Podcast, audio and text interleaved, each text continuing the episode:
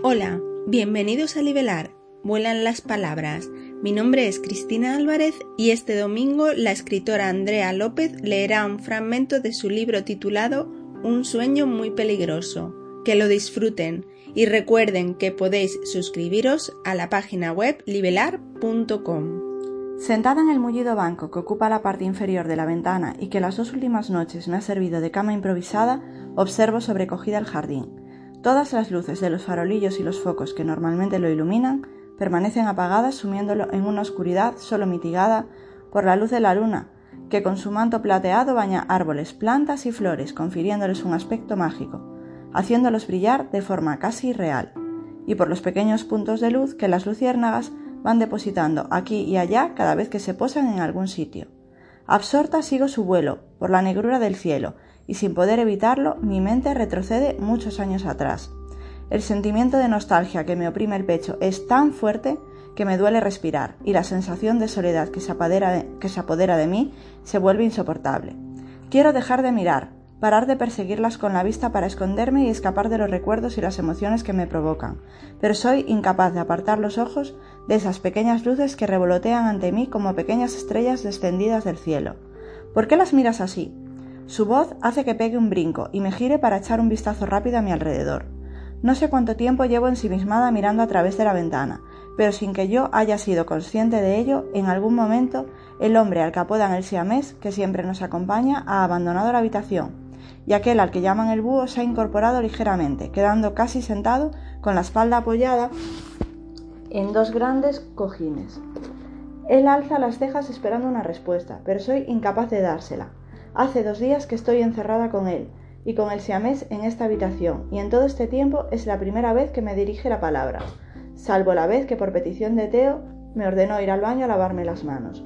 Las luciérnagas, que por qué las miras así, repite con voz suave señalando la ventana con un movimiento de cabeza al ver que no respondo. Lo observo con detenimiento. Es probablemente el más joven de los seis. Su expresión es tranquila, Parece relajado. Sus ojos verdes no muestran la frialdad o la inquina que he visto en los de alguno de sus compañeros. A simple vista parece el menos salvaje de ellos.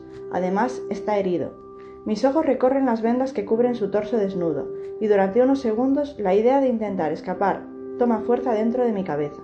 Pero tan pronto como llega se va. No tengo ninguna duda de que si lo intentase no daría ni tres pasos antes de que la pistola que sostiene con su mano derecha estuviese apuntando a mi cabeza.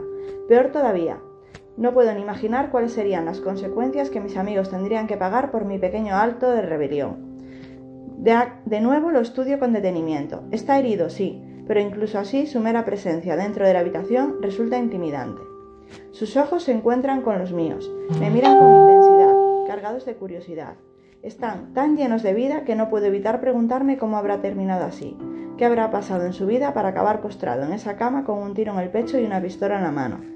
Un escalofrío me recorre de arriba abajo, solo con imaginarlo y a pesar de todo me siento muy afortunada por la familia y los amigos que tengo, por la vida que he podido llevar. Creo firmemente que ninguna persona nace mala. Siempre he pensado que son las circunstancias, lo que las rodea, las experiencias que viven, las personas que van influyendo en su vida poco a poco, las carencias que tienen y las decisiones que van tomando, las que hacen que su carácter se vaya forjando de una u otra forma.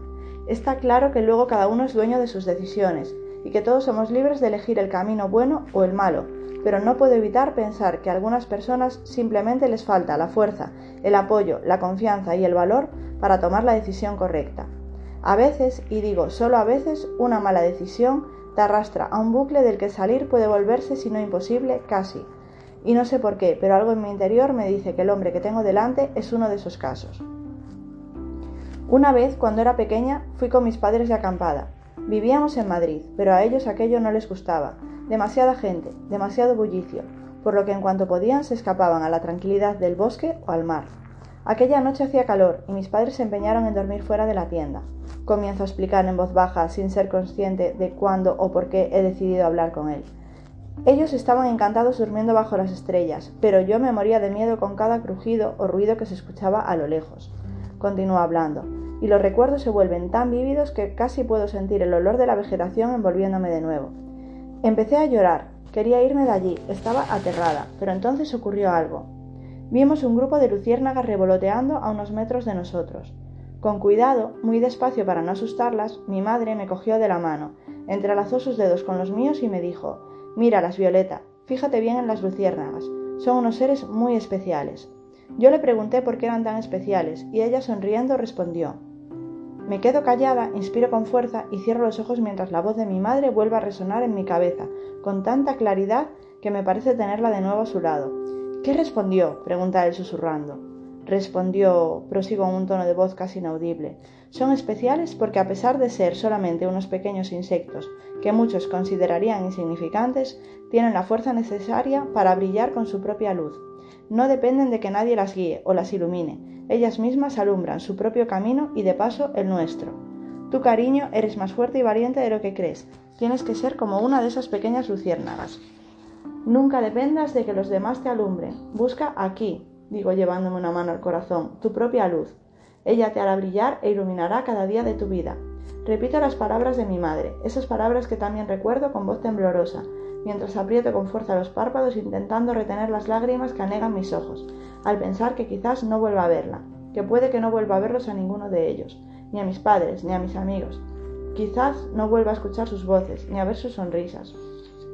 Desde entonces las luciérnagas son mis animales favoritos, confieso intentando apartar esos pensamientos dañinos de mi mente. Sé que a la mayoría de la gente no le gustan, pero para mí son especiales. Y esto ha sido todo por hoy. Recuerden que pueden enviar sus textos o audios a podcast.libelar.com.